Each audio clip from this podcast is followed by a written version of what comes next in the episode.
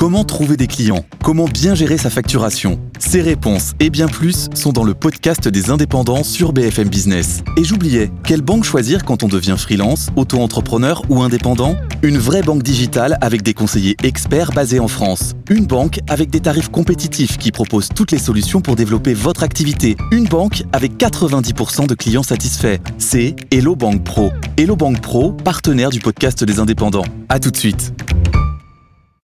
BFM Business présente Edwige Chevrillon, la grande interview. Y aura-t-il de la neige à Noël? Est-ce que les réservations sont en hausse? Est-ce qu'on aura le droit encore de skier? Est-ce que les JO 2030, ce sont, c'est une bonne nouvelle pour la Compagnie des Alpes? Son directeur général est avec nous. Bonsoir Dominique Thillot. Bonsoir. Merci d'être là. Euh, beaucoup de questions à vous poser. Vous avez euh, évidemment publié vos résultats parce que vous avez un exercice décalé qui clôt au mois de septembre. Très bon résultat parce que vous avez franchi de manière symbolique les 1 milliard de chiffre d'affaires, donc c'est quand même important et puis qu'en plus c'est plutôt la, potion magique des parcs de loisirs qui fait que qui a très bien, qui a surperformé par rapport euh, au ski. On va revenir sur tout ça. J'ai d'abord une question évidemment, les vacances de Noël approchent. Est-ce que les réservations sont en forte hausse? Est-ce qu'il y aura de la neige? Il y a de la neige. Il y a déjà de la neige. Euh, on a même ouvert certains de nos domaines euh, euh, sous un format pré-ouverture, euh, avec à la satisfaction des, des, des, clients. Et donc plus que jamais, il y aura de la neige. Euh, ça faisait même longtemps qu'on n'en avait pas eu autant. Et donc on est tous prêts et engagés pour faire vivre une expérience incroyable à nos clients. Oui, bien sûr. Euh, le, est-ce que bon, les, réservations, c'est en hausse de combien là? Chaque jour qui passe, c'est plus combien? Ouais, Les réservations sont bonnes. Il reste, en, on a quelques points d'avance, trois, quatre points d'avance, notamment sur nos domaines qui sont des domaines de altitude par rapport à l'année dernière. Et donc ça, c'est de bon augure puisque avec des dates de vacances de Noël qui sont revenues au 22, 23 décembre sur 14 jours, c'est plutôt de bon augure pour nous. On se souvient que l'année dernière, elles, elles, avaient commencé très tôt et donc ouais. euh, on est très très optimiste. Tous les signaux sont au vert au moment où on se parle. Oui, donc euh, ça veut dire que c'est un peu plus logique effectivement comme vacances de Noël. On va rappeler Dominique Skiable que vous avez, c'est La Plagne, Les Arcs, Pesé, Valandry, Tignes, Val d'Isère, Les Ménures, Méribel, Serre Chevalier, Flaine. Bon, je vais peut-être m'arrêter là parce qu'il y en a encore 4 ou 5, donc ça, ça, fait, ça fait beaucoup. Le, le milliard de chiffre d'affaires, c'est important parce que c'est, ça vous fait franchir une étape ou qu'on vous estimez de Mekio pour la Compagnie des Alpes? Je crois que ça nous fait franchir, franchir une étape de manière un peu symbolique euh, après tant d'années de croissance et la, croissance continue. C'est plus ça qu'il faut retenir, c'est-à-dire la croissance, la croissance aussi bien euh, dans les domaines skiables, dans notre activité domaine skiable, que l'hébergement, euh, puisque nous avons une activité avec MMV que nous avions racheté l'année dernière, et puis bien sûr dans les parcs de loisirs, vous mentionnez la potion magique.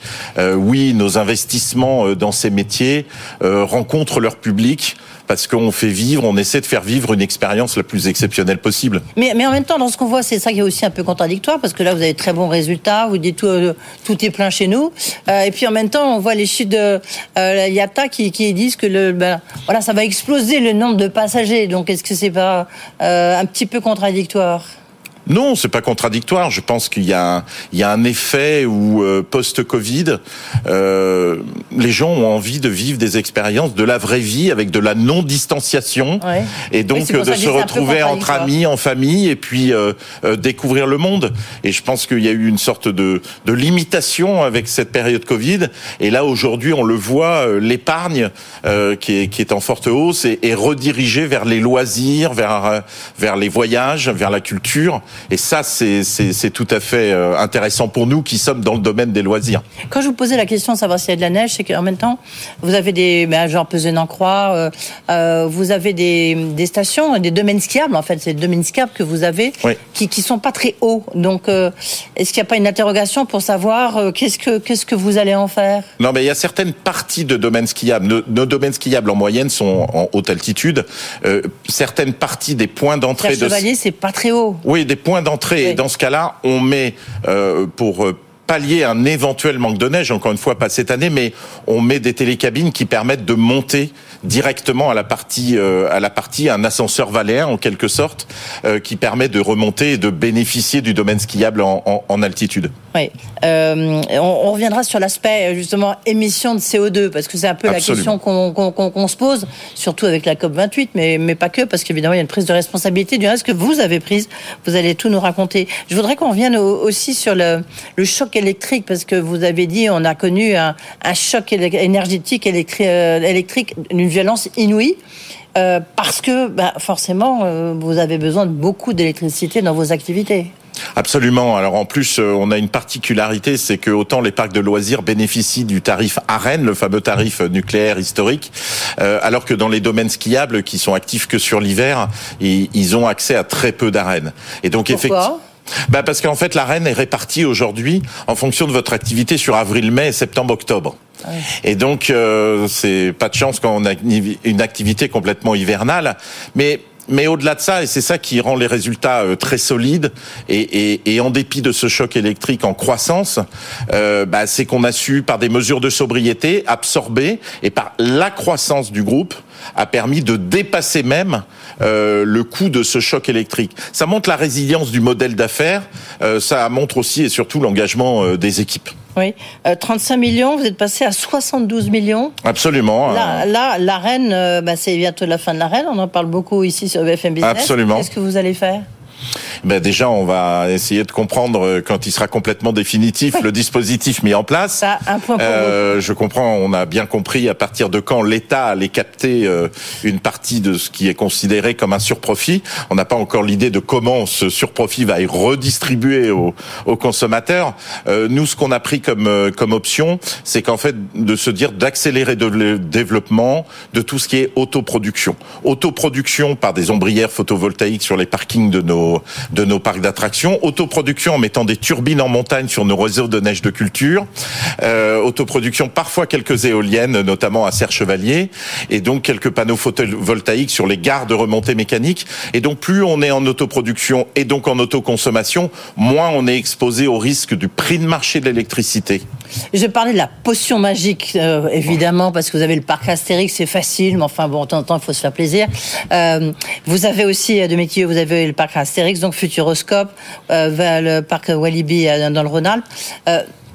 Il dépasse, en fait, en termes de chiffre d'affaires, il dépasse donc le, le- le- les domaines skiables. Oui, c'était déjà le cas de l'année 500 dernière. Oui, 526 contre 489. Oui.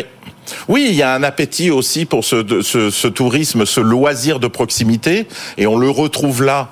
euh, on le retrouve là avec le succès de nos parcs, mais aussi, euh, je pourrais citer en Belgique, aux Pays-Bas, en Oui. Autriche, où nous sommes présents, en Suisse également. Et donc il y a, il y a cet appétit aussi de loisir, et ça rejoint ce que je disais tout à l'heure sur le fait que post-Covid, on a envie de vivre des expériences en famille, entre amis, euh, des expériences un peu exceptionnelles, mais pour être une fabrique à souvenirs et une fabrique euh, à bonheur. Oui, mais en même temps, vous voyez bien ce qui se passe euh, dans les rues de la capitale. Vous voyez bien ce qui se passe aussi un peu en France. Il y a des attentats, il y a des, fous qui circulent dans la rue et, qui poignardent des gens. Ça peut renforcer quand même un peu la crainte d'aller, alors non pas dans un domaine skiable, mais d'aller au parc Astérix, par exemple, parce que Non, de la foule, il y a beaucoup de monde. Alors no- nos, nos parcs sont ultra sécurisés, euh, ultra sécurisés à, à l'entrée, et puis euh, bah, Il n'y a pas de risque terroriste. euh, Non, enfin, le risque nul n'existe pas, mais je pense que effectivement, euh, le fait qu'on soit euh, une ambiance familiale, une ambiance festive, euh, n'est pas n'est pas un point euh, et, une- et un niveau de sécurité assez fort, très fort même, euh, fait que on on ne craint pas ce qui peut se passer à l'intérieur de la là capitale. récemment, là, avec ce qui s'est passé par exemple ce week-end, vous voyez pas de, de baisse de fréquentation. Non, pas du tout. Non, non, non, non, non. Il n'y a aucune baisse de fréquentation depuis la rentrée. tout, pas du tout. Euh, je pense que c'est à peu près pareil dans tous les autres lieux de loisirs, euh, que ce soit les, les, les, les cinémas, les lieux culturels, les musées ou euh, Ah bah, à Paris, on, ils, voilà. ils ressentent quand même un peu l'impact hein, de, de, évidemment, dès qu'il se passe. pas chez nous en tout cas. Pas chez vous. Ouais. Depuis le près le donc pour vous c'est votre premier semestre hein, parce qu'encore une fois vous êtes décalé. Oui, on a commencé le Le- 1er octobre. Le c'est plutôt c'est c'est en forte hausse les les, les parcs Astérix les les On a fait une très bonne euh, premier trimestre, donc euh, puisqu'il Oui. se termine au 31 décembre. Très bon euh, premier premier trimestre, un peu chamboulé par la météo euh, avec les, tempêtes les tempêtes Ouais. Ciaran au moment euh, euh, au moment de de- d'Halloween, mais c'est c'est un début euh, c'est un début d'année, euh, un début d'exercice qui est qui est positif, très positif. Ça veut dire quoi dans, dans votre stratégie Parce que maintenant, ça fait combien de temps que vous avez pris les rênes de, de Un la peu plus de deux ans et Ça demi. fait, j'allais dire, deux ans, oui, un peu Hum. plus de deux ans et demi. Euh, euh, le fait que les parcs de loisirs prennent... euh, vous avez beaucoup investi, vous les avez complètement refaits. euh, euh, Est-ce qu'aujourd'hui, c'est c'est ce qui- c'est appelé à devenir vraiment votre activité principale Ah non, pas du tout. Pas du euh, tout. pas Non, du non, mais tout, c'est une euh, non, non, pas du tout. Nous, on, on- on marche Vous sur nos trois, jambes. sur nos trois jambes, même avec la partie hébergement, mais qui est très liée à la montagne. Ah non, pas du tout. On n'est pas du tout en arbitrage entre une activité ou l'autre, euh, ou de l'autre versus l'une, peu importe. Euh, non, on n'est pas du tout dans cet état d'esprit-là. Les deux métiers ont leur dynamique. Euh, nous investissons peu ou prou la même chose dans nos deux métiers. Il n'y a pas du tout de volonté, alors certainement pas, euh, de choisir. Et puis il faut jamais oublier d'où on vient. À l'origine, euh, on vient des Alpes, d'où le nom. Et donc, euh, non, non, on n'a pas du tout cette, euh, ambition-là de faire un changement de pied ou de favoriser l'un plus que l'autre ou l'autre plus que l'un. Alors, ce qui est intéressant, c'est que vous avez complètement fait une croix. Alors, votre prédécesseur avait développé, euh, notamment la Chine, parce que c'est sûr que là, c'est un marché gigantesque. Là, vous avez fait une croix parce que vous dites, c'est pas du tout, c'est contradictoire avec notre raison d'être. Mais c'est quand même euh, perdre euh, un business qui peut être important, non, pour la Compagnie des Alpes On a travaillé sur notre raison d'être, on a pris 10 engagements, 5 renoncements, et parmi les, les 5 renoncements, et on a travaillé comme nombre d'entreprises avec toutes nos parties prenantes, externes, internes, nos collaborateurs, et au-delà de créer de la valeur financière, économique, ce qui est bien le minimum, euh, on, a tous collectivement cherché quel est le sens qu'on donnait à notre action.